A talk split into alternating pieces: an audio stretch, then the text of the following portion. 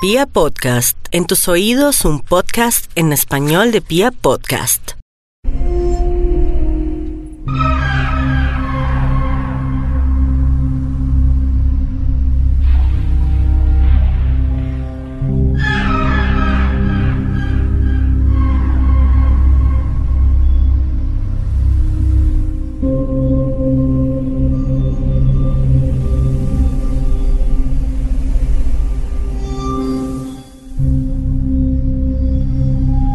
Todos somos como la luna. Todos tenemos un lado oscuro en el que se fraguan frías temperaturas, donde la ética se congela y nuestra empatía no es bienvenida. Todos tenemos una zona de nuestro ser envuelta en las penumbras más vergonzosas e inacabables. Aberraciones sexuales que solo salen a la luz tras la puerta reforzada de nuestra habitación. Fetiches que deploramos en público. Pero disfrutamos cuando nos refugiamos dentro de nuestras cobijas. Podemos llegar a sentir una envidia incontrolable. Que disimulamos bajo un manto de hipocresía. Una hipocresía creada por la sociedad renacentista. Para procurar la reducción al máximo de las carnicerías en nuestros campos y ciudades. Sentimos deseos oscuros, impulsos que nos aterran cuando los racionalizamos, ideaciones que no nos atrevemos a contarle ni siquiera a nuestros terapeutas. Todos hemos habitado en mayor o menor medida el lado oscuro de la luna, por mucho que procuremos vivir la inmensa mayoría de nuestras vidas en ese lado donde los rayos de sol evaporan cualquier atisbo de maldad que intenta salir y apoderarse de nuestro ser. Las tinieblas de nuestra conciencia tienen diferentes tamaños que varían dependiendo de nuestra formación, nuestro carácter y nuestra propia salud. Por eso, algunos monstruos tienen un terreno amplísimo en la oscuridad de la luna para acechar los sueños de la humanidad.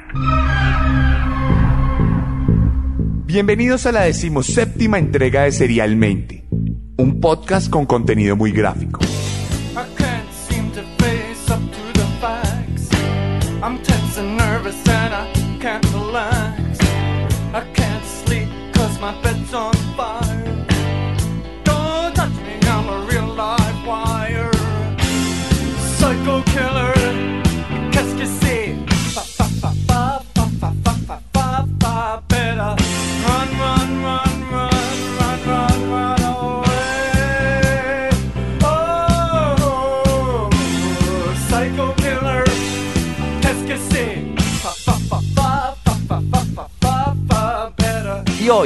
Después de una brevísima pausa, volvemos por fin con Serialmente. Muchos me escribieron preocupados porque alcanzaron a pensar que el programa había terminado. Pero tengan la plena seguridad de que hay programa para rato.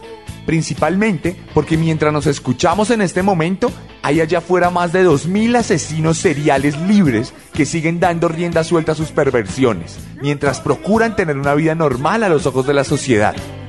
A esos 2000 tenemos que sumar otros miles que están fallecidos o tras las rejas y que esperan su turno para protagonizar uno de los capítulos que engrosará el historial de este podcast con relatos de maldad, fetiches y odio. Mucho odio.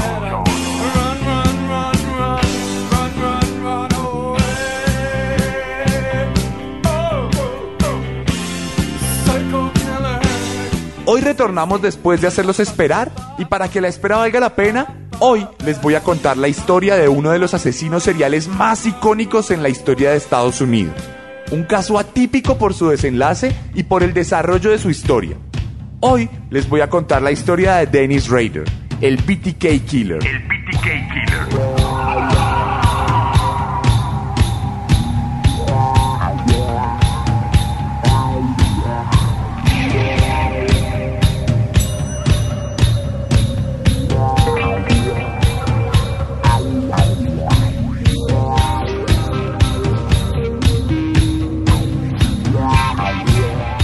Comenzamos esta historia con BTK, una canción de Church of Misery. Y es que para estas alturas, si ustedes ya han escuchado el programa de manera constante, podríamos decir que el componente sonoro de Serialmente no sería el mismo sin los aportes constantes de esta banda musical que pareciera tener una canción por cada asesino serial que ha pisado la faz de la Tierra. Pero entremos a lo que nos ocupa. Comencemos la aterradora pero fascinante historia de Dennis Rader, un hombre nacido el 9 de marzo de 1945 en Pittsburgh, Kansas, en una numerosa familia compuesta por cuatro hermanos. Debido al gran número de hijos, ambos padres tuvieron que trabajar largas horas, como suele pasar en Estados Unidos, en distintos trabajos que les impedían estar en casa para ayudar a formar a los niños de forma idónea. No es que si tus padres no están en casa te vuelvas un psicópata, pero si eres un psicópata y tus padres no están en casa, probablemente vas a comenzar a desarrollar cierto resentimiento contra tus formadores. Este fue el caso de Raider, quien vio las obligaciones laborales de su madre como una especie de abandono que le generó desde muy temprana edad un odio particular por su progenitora. Desde muy pequeño, las zonas de sombra de Raider se apoderaron de él. Cuando la mayoría de niños disfrutaba de los juegos comunes en el parque, Raider disfrutaba de los juegos macabros con los animales del barrio. A quienes les gustaba ahorcar y amarrar en los árboles hasta que perdían la vida. El cerebro del joven funcionaba de una manera distinta. Era como si estuviera averiado y nunca hubiera podido comprender el valor de la vida o los derechos fundamentales de cualquier ser. Adicionalmente, otro tipo de prácticas se alojaron en las penumbras del niño, quien desde muy pequeño, en vez de soñar con ser astronauta o presidente, se imaginaba en tenebrosas fantasías en las que torturaba a mujeres y se deleitaba con los gritos desesperados que éstas emitían. Pero desde que era un niño, Denis supo mimetizarse. Era muy joven cuando aprendió que el lado oscuro de la luna debía permanecer lejos de la luz de la sociedad. Entonces procuró ser un niño normal. Un alegre jovencito que corría por los parques de la escuela y que comenzó a resultarle atractivo a las jovencitas que le rodeaban. Lo que nadie sabía es que mientras todo esto pasaba en público, en privado, Dennis ya había comenzado a experimentar la masturbación con asfixia y con cuerdas que le cortaban la respiración y le laceraban las muñecas y la garganta. Y no con esto quiero decir que la asfixia autoerótica sea una aberración o algo por el estilo. Muchas más personas de las que pensamos se cortan la circulación para disfrutar de sus orgasmos de formas mucho más experienciales. Dicen que la pérdida parcial del conocimiento en el momento del orgasmo causa tanto placer que se duermen las yemas de los dedos y el cosquilleo recorre toda la dermis en lo que podría denominarse como una electrocución de placer. Incluso gente tan famosa como David Carradine llevaron a cabo esta práctica al punto de que murieron estrangulados en medio del acto. Lo que pasa en este caso es que estamos hablando de un fetiche practicado por un psicópata que torturaba animales Y que ya tenía en su cabeza grandes fantasías de violencia y de muerte.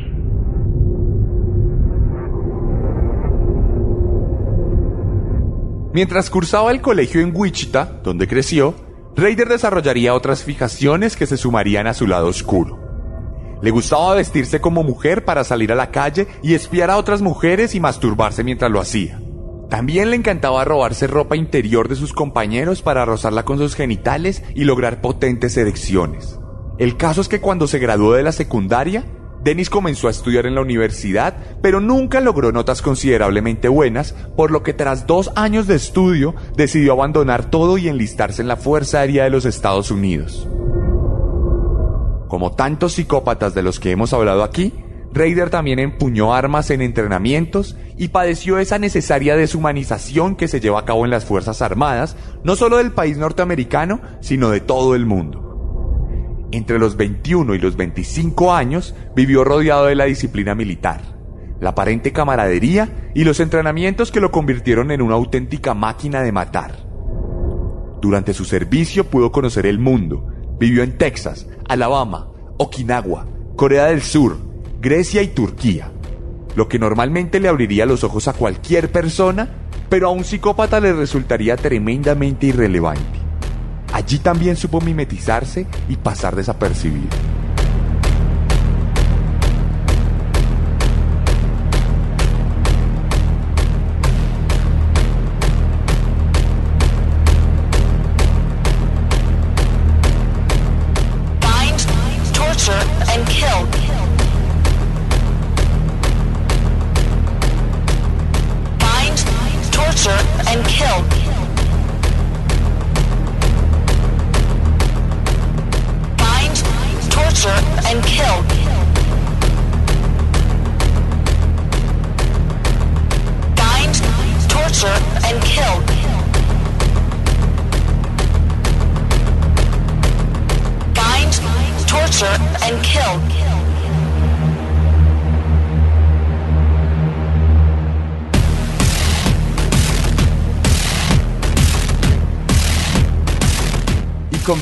Torture and Kill de Suicide Commando, continuamos la historia de Dennis Rader.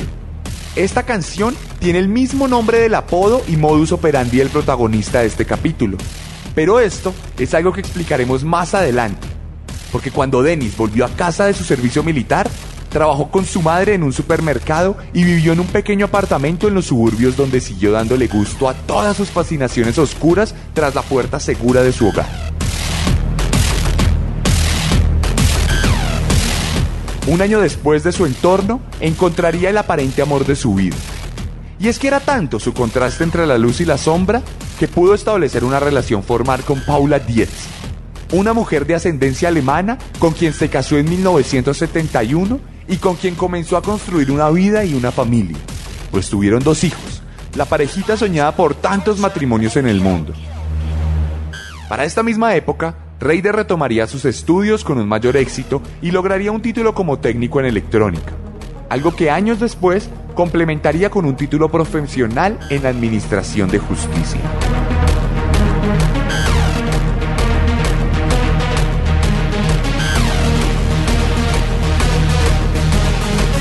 Raider había logrado establecer una vida promedio norteamericana. Vivía mejor que la mayoría de personas en el mundo. Un trabajo estable, acceso a la educación superior, una esposa amorosa y unos hijos deseados. Incluso se convirtió en miembro de la Iglesia Luterana Cristiana, de la cual llegó a ser presidente del consejo en el lugar donde vivía. Era el sueño americano, probablemente el sueño mundial. Pero nada de esto tendría validez en cuanto las puertas del sótano se cerraban. Y el lado oscuro de la luna salía a flote.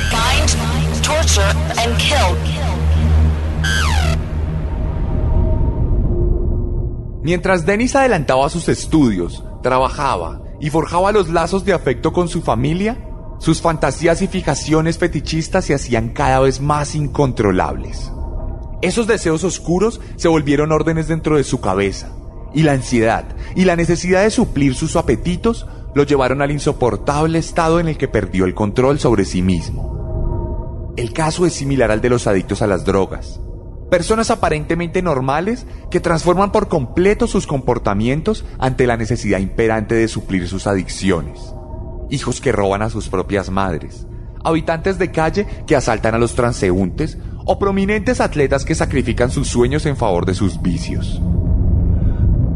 Asimismo, como si fuera un auténtico vicio, Dennis Rader se entregó al homicidio el 15 de junio de 1974, cuando luego de mucho planearlo y desearlo, entró a la casa de la familia Otero y atacó a sus integrantes de forma violenta, pero pausada y estratégica. Dennis había comprado prendas de vestir especiales para la ocasión, también una máscara para que nadie lo reconociera y un arma para poder dominar fácilmente a sus víctimas. Lo que él mismo determinaría como kit de matar se completaba con sogas y esposas. Antes de perpetrar en la casa Otero, rompió las líneas telefónicas que había rastreado días atrás. En ese momento, en casa estaban los dos padres y dos de los hijos de la familia. Todos fueron tomados por sorpresa y secuestrados dentro de su propio hogar. Pero la sorpresa no solo sería para los Otero, sino también para el asesino pues Raider había planeado todo para atacar a la familia cuando el padre no estuviera en casa, cosa que como ya lo dijimos, no ocurrió. La presencia del patriarca en el lugar sacó de casillas a Dennis, quien entró en pánico y tuvo que prescindir de sus minuciosos planes de tortura para apresurarse a estrangular a la esposa del hombre y amarrar a los demás. Al padre y al hijo los puso en cuartos separados con bolsas de basura en la cabeza, lo que causó que se asfixiaran. A la niña la dejó colgada por la garganta en el sótano del lugar y mientras todo este pandemonium demoníaco continuaba, el BTK Killer se masturbó. Su fantasía se había convertido en realidad.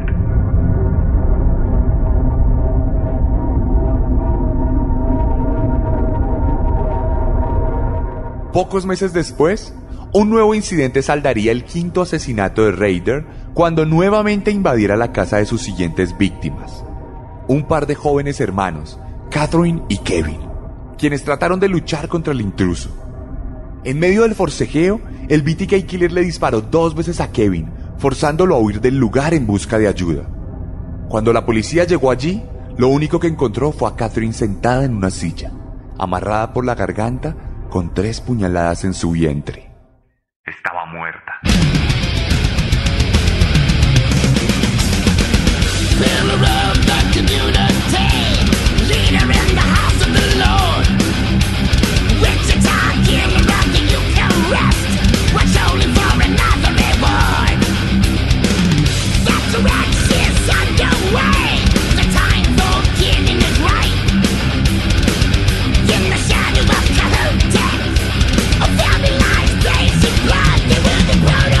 Naturalmente, esto desencadenaría una exhaustiva investigación por parte de las autoridades. Los policías del estado de Kansas barrieron toda la ciudad y encontraron a varios sospechosos. Ninguno de ellos era Dennis Rader, pero curiosamente, tres de los capturados confesaron los crímenes de la familia Otero. Esto despertaría un rasgo en Raider que resultará fundamental para seguir contando esta historia, el narcisismo. El ego desmedido del asesino no le permitía concebir la idea de que su obra de muerte fuera atribuida a otra persona. Por esta razón, decidió escribir una carta y esconderla en la biblioteca pública de Wichita. Acto seguido, llamó a la emisora de un periódico local y denunció la fraudulencia de los confesores de la policía. Luego le indicó a los periodistas que encontrarían la verdad en un libro de ingeniería de la biblioteca del pueblo. Efectivamente, allí estaba un trozo de papel con una misiva que explicaría con lujo de detalles el asesinato de la familia Otero. La postdata de la carta le daría a Dennis Rader su legendario apodo. Puesto que los criminales sexuales no cambian su modus operandi, ni pueden hacerlo porque así es su naturaleza, yo no cambiaré el mío. Las palabras clave para mí serán, átalos, tortúralos, mátalos. BTK.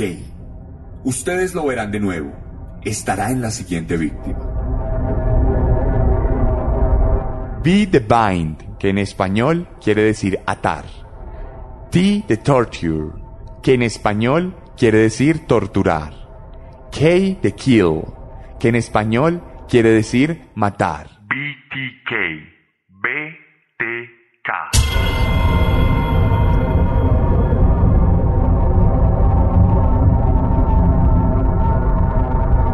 Sin embargo, el periodo de enfriamiento de Dennis Rader parecía ser alto. Pasaron tres años sin que el BTK matara y no fue sino hasta 1977 que una nueva mujer fuera encontrada muerta y amarrada en su mismísima casa. Debido al tiempo que había pasado desde la muerte de los Sotero y de Catherine, las autoridades no estaban completamente seguras de que se tratara del mismo hombre. Sin embargo, Dennis se encargaría de dejar todo claro con la publicación de un poema sobre Shirley, su sexta víctima. Risitos de Shirley, risitos de Shirley, marchítense, pero sean míos. Con cariño, el BTK Killer. Ese mismo año, nueve meses después, una nueva mujer aparecería asesinada bajo el mismo modus operandi. Acompañando el asesinato, una carta fue enviada al periódico local. ¿A cuántos tengo que matar antes de ver mi nombre en el periódico o algo de atención a nivel nacional? Después de una cosa como la de Fox, vuelvo a casa y sigo mi vida como los demás. Y así haré hasta que vuelva a entrarme el gusanito. Siento que esto le pasa a la sociedad. Ellos son los que más sufren. Me cuesta controlarme. Cuando este monstruo entra en mi cerebro, no sé. Quizás ustedes puedan pararle. Yo no puedo. Él ya ha escogido a su próxima víctima.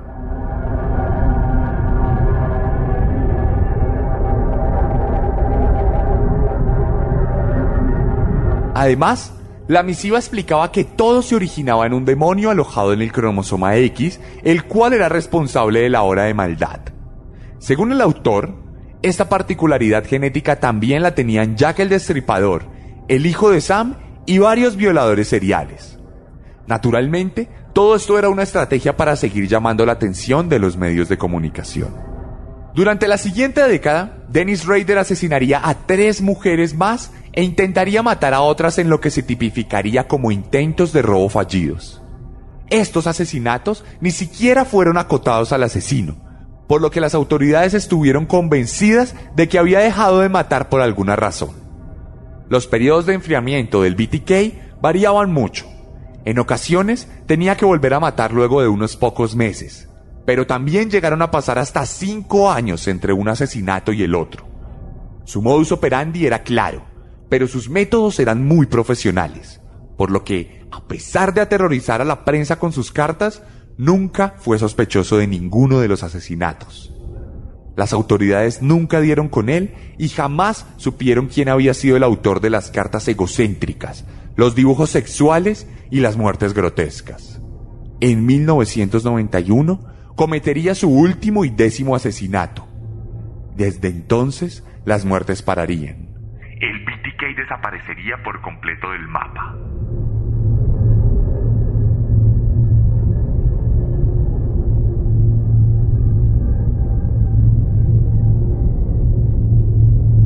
Pero ¿recuerdan que les dije que el ego sería determinante para el desarrollo de esta historia? Bueno, pues pasarían décadas enteras y Dennis Rader continuaría su vida normal y perfecta junto a su familia. Su hija era su preferida, la mimaba y la apoyaba en todo lo que ella quería emprender. La vio crecer y convertirse en una mujer y estuvo ahí para ella en cada Navidad, en cada cumpleaños y en su grado. Ella misma diría que tuvo un padre perfecto y que no podía quejarse de nada, hasta que se enteró de su secreto turbio. La verdad es que Denis había dejado de matar en 1991. Para esa fecha tenía ya 46 años y el peso de la edad se hacía cada vez más visible en sus limitaciones físicas. Ya no sentía que tenía la misma fuerza para dominar a sus víctimas y temía que podía tener algún percance en una de sus cacerías, lo que lo dejaría tras las rejas. Desde entonces, Dennis se dedicó exclusivamente a recordar y a revivir sus memorias sádicas y sangrientas entre fotografías, trofeos y sesiones masturbatorias con cuerdas y esposas. Pero esas sesiones masturbatorias de Dennis Rader no eran normales, eran enfermizas. El hombre se encerraba en lugares oscuros, en sótanos o en habitaciones de motel tomaba cuerdas y armaba complejos sistemas de dolor, complejos sistemas en los que sus muñecas resultaban completamente laceradas o complejos sistemas que resultaban ahorcándolo. Sacaba su pene y se masturbaba mientras miraba fotografías de las víctimas, mientras tocaba los broches o la joyería de aquellas mujeres que había matado. Miraba sus documentos y recordaba aquel momento en el que las había atado, torturado y asesinado. Incluso el hombre se vestía como mujer, se ponía pelucas y se ponía máscaras para tomarse fotos. Le gustaban cosas relacionadas con el bondage. De alguna forma se las arreglaba para amarrarse con cintas, con bolsas, con cuerdas y con esposas. Se colgaba boca abajo, se colgaba boca arriba y hacía todo para parecer una de sus víctimas. Era su manera de recordar todas esas escenas excitantes de muerte y de dolor. Era su manera de ponerse en el lugar de las víctimas. Para él resultaba tremendamente excitante imaginarse como una presa. Resultaba tremendamente fascinante y placentero el hecho de personificar a aquellas personas a quienes había matado. Muy cuidadosamente, Dennis Rader se tomó durante muchos años fotografías en este estado, fotografías que lo mostraban a él como una persona completamente enfermiza, completamente dañada y completamente trastornada. Las sesiones masturbatorias de Dennis Rader no tenían nada que ver con las que practicamos todos nosotros en nuestra intimidad.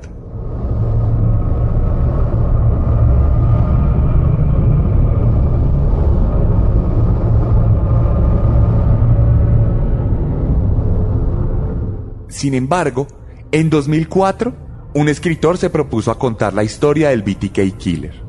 Apareció en la prensa explicando su proyecto y el curso de su investigación tuvo cierta repercusión en los medios de comunicación. Esto resultó insoportable para Raider, pues consideraba que él era el único llamado a contar la historia del BTK. Su ego y su narciso eran tan altos que no podía ver nada grotesco en los asesinatos que había llevado a cabo. Para él, cada muerte era una pincelada más en la obra de su vida. Para él, el reconocimiento era fundamental a la hora de cimentar su legado. Por esta razón, una noche decidió sacar los trofeos de sus asesinatos y ponerlos en cajas de cereales. Salió en su camioneta y dejó los recuerdos en diferentes lugares con tan mala suerte que en una de sus paradas fue grabado por una cámara de seguridad por lo que quedó registrado el aspecto grande y oscuro de su camioneta. Además de esto, Raider comenzó a comunicarse con la policía a través de cartas e incluso les llegó a preguntar si era seguro enviar un disquete sin que pudiese ser rastreado. Los agentes, que naturalmente reactivaron el caso, le respondieron en un periódico que era seguro el uso de los disquetes, por lo que Denny envió a la Fox uno de esos artefactos acompañado de otro trofeo, una carta y la portada de su novela de asesinos seriales favorita, Rules of Prey. Lo que no sabía Dennis es que este disco ya había sido usado y que los archivos borrados podían ser vistos por la policía. Los detectives encontraron un par de documentos en los que se relacionaba la iglesia luterana a la que Raider estaba adscrito. Dicho documento estaba firmado por Dennis, por lo que bastó con una búsqueda en Google para dar con el nombre completo del asesino. Cuando los agentes revisaron la casa de Raider, encontraron la misma camioneta de los videos de seguridad. Era claro que todo apuntaba al presidente del consejo de la iglesia luterana, pero para poder hacer el arresto, los policías sacaron una prueba de ADN de su hija, la cual coincidió con el mismo ADN que quedó en las uñas de una de las víctimas de su padre. El ego del BTK Killer le había costado su libertad.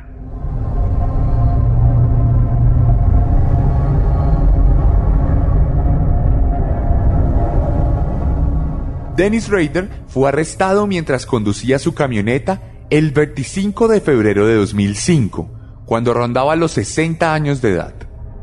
Naturalmente, no se resistió a su arresto e incluso bromeó con los policías que lo detuvieron. El interrogatorio duró 30 horas seguidas. Dennis por fin obtuvo la atención que tanto había demandado durante décadas. Más de un día sin parar se demoró en contar con lujo de detalles sus 10 asesinatos. Luego, en la corte, terminó declinando la defensa para declararse culpable y contar sin ningún remordimiento los crímenes que había cometido.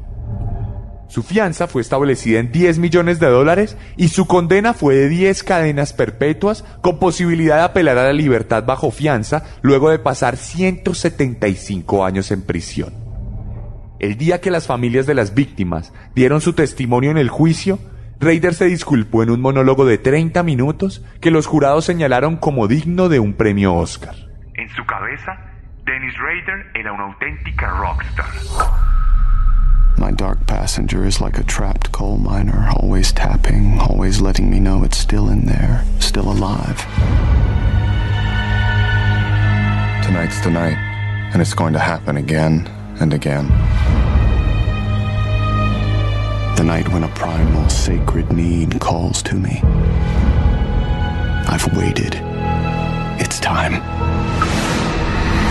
Hello? Dexter, I need you to go to an all-night pharmacy right away. I'm kind of in the middle of something. Whatever you're drinking, wait. Kids. Dexter Morgan, good suburban husband, happy father of three. On paper, anyway. You better be a cop. No, forensics. That was my favorite blood spatter analyst. Who are you? I'm the person who's going to keep you from killing any more women. You give me the creeps. You know that, Dexter? Yeah, I know. Sorry about that. What happened changed something inside you.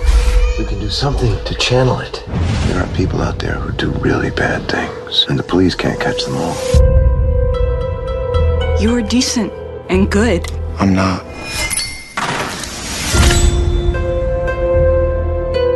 Want to know a secret? Daddy kills people. Not really anybody else I can tell about that, you know?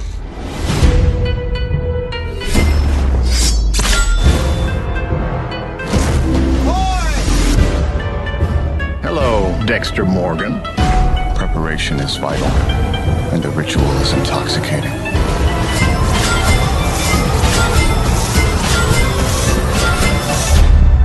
Catching monsters is what I do best. Don't forget, tell the universe what you need. I really need to kill somebody. Si decimos que el ego le costó a Dennis Rader la libertad, también es válido decir que le costó la fama y la inmortalidad. Cuando su historia se conoció, su figura por fin ocupó de lleno todos los periódicos nacionales. La idea de un asesino serial con vida plena y perfecta no se profundizó hasta que se conoció la historia real del BTK Killer. Dennis era adicto a los productos relacionados con asesinos seriales, como ustedes, oyentes de Serialmente. Pero las fantasías de este psicópata lo llevaron a lugares horribles que ninguno de nosotros querría visitar jamás. Sobre él se hicieron muchos productos. Coescribió una autobiografía junto a una escritora a través de correspondencia. Stephen King basó una de sus novelas en su historia. Se le dedicaron varios documentales, programas de televisión y películas caseras. Y hasta su hija escribió un libro explicando sus sentimientos frente a su padre y su doble vida. Porque ahora quiero que imaginen que ustedes tienen en su padre a una persona amorosa que los cuida, está presente y los protege. Y de repente un día se enteran que aquel hombre que los cargaba, que aquel hombre que les dejó café en la alacena, o que aquel hombre que los acompañó a dejarlos en la escuela es un asesino serial. Imagínense por un momento, y quiero hacer silencio aquí, para que se hagan una idea, una imagen mental de su padre empuñando un cuchillo y quitándole la vida a una persona.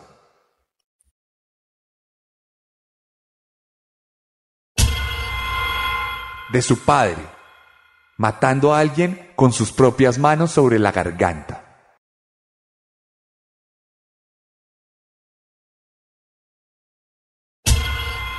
De su padre, amarrando a una persona indefensa, escuchando sus gritos y disfrutando de manera trastornada el sufrimiento.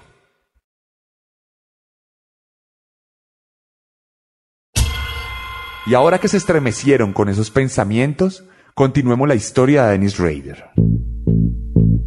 Por otro lado, se escribieron canciones como las que hemos escuchado en este capítulo y se hicieron dos series que son mis favoritas y que les recomiendo.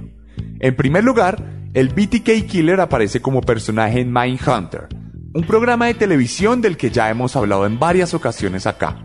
También, la condición de su doble vida fue fundamental para construir Dexter, una novela que fue llevada luego a la televisión para crear mi serie favorita de todos los tiempos, Dexter. La historia de un forense que lucha constantemente para construir y mantener una vida normal mientras lidia con un pasajero oscuro que lo lleva a convertirse en un asesino serial.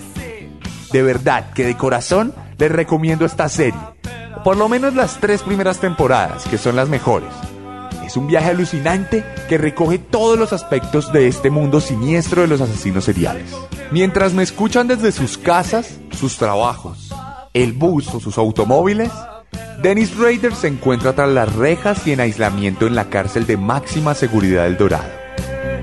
Su personalidad narcisista, borderline y bipolar lo llevó a convertirse en uno de los asesinos seriales más célebres de los Estados Unidos y de la cultura popular occidental. En su prisión, el BTK Killer vive con la satisfacción del reconocimiento, pero sin ningún tipo de comodidad. Hoy tiene 75 años y espera la muerte en una celda aislada de 5 metros cuadrados. Cuando el lado oscuro de su luna salió a la luz, su vida perfecta, la fachada que construyó durante años, se desmoronó en segundos. Su esposa se divorció y sus hijos se alejaron de él. ¿Creen ustedes que dentro de su corazón hay algún tipo de remordimiento por haber perdido a su familia? Yo creo que nunca ha tenido la capacidad de entender el valor de la familia. Sin embargo, Dennis Rader pudo regodearse en sus propias sombras y dejar que sus bestias internas hablaran por él. No dejen nunca que el lado oscuro de sus lunas tome el control. Y esta fue la historia de Dennis Rader, la decimoséptima entrega de Serialmente en Pia Podcast. Si quieren ver algunas imágenes de este asesino, pueden pasarse por mi Instagram, arroba el arracadas, arroba el raya al piso, raya al piso, doble raya al piso, arracadas. y revisar los highlights. Allí se van a encontrar todos los lunes un nuevo asesino serial en las historias para que se horroricen un ratico. Asimismo, se van a encontrar un nuevo capítulo cada semana de Serialmente con otro psicópata. También les quiero contar que en mi cuenta de Instagram encontrarán una publicación sobre Dennis Rader, donde habrá muchas fotos, donde habrá un cartel representativo de él, donde habrá fotografías, incluso de esas sesiones masturbatorias y de bondage donde encontrarán incluso un par de videos donde podemos ver que este tipo era realmente reconocido en la sociedad, que era un tipo que realmente era respetado por toda la gente que lo rodeaba. Y podremos encontrar muchas cosas para comentarnos, escribirnos mensajes, hablar, responder los comentarios y discutir sobre este tema de los asesinos seriales que tanto nos apasiona, pero que a la vez nos da tanto asco. Por otro lado, recuerden que si les gusta este podcast, si les gustó este capítulo, no duden en compartirlo con sus amigos, con sus familiares, con todo el mundo. Muéstrenle a la gente este capítulo o cualquier otro de los capítulos de Serialmente que les gustó para que cada día sean más los que nos escuchan, para que cada día sean más personas con las que podemos compartir esta afición extraña y bizarra que tenemos. Y nada, asimismo les quiero recordar que ya está en librerías en Colombia mi libro Descenso, que es mi primera novela, un viaje literario alrededor del mundo de los asesinos seriales. También lo pueden encontrar en Amazon en su versión digital para aquellos que están fuera de Colombia, en México, en Chile, en Argentina, Puerto Rico, Guatemala, España y todos los países que han manifestado su audiencia de este programa. Por último, les quiero ir contando que estamos aquí en Pia Podcast planeando la creación de un nuevo programa. Un nuevo podcast que nos va a llevar a otros escenarios oscuros de la mente humana, pero esta vez de la mente social. ¿Cómo podemos ser psicópatas desde lo social? Esperen muy pronto este programa porque lo estamos preparando y en el 2020 lo vamos a lanzar y lo van a poder escuchar aquí en FIA Podcast y en todas las plataformas de audio. Les habló Sebastián Camelo. Nos vemos la próxima semana con un nuevo monstruo, porque recuerden que siempre podemos ser peores.